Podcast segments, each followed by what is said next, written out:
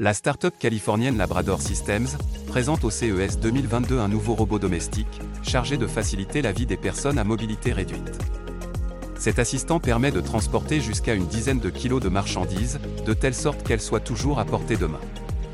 Le Labrador Retriever prend la forme d'une petite table roulante, ajustable en hauteur. Il est capable de passer les portes et de se faufiler dans la maison, pour apporter leurs affaires aux personnes qui ont du mal à se déplacer. Cela peut être du linge, un plateau repas, des médicaments ou même un colis livré à la porte par un coursier.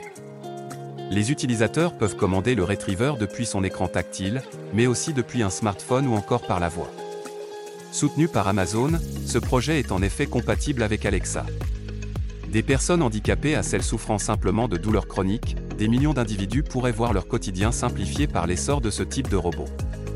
Labrador envisage de commercialiser le sien d'ici la fin 2023. ETX Studio. ETX Studio. ETX Studio.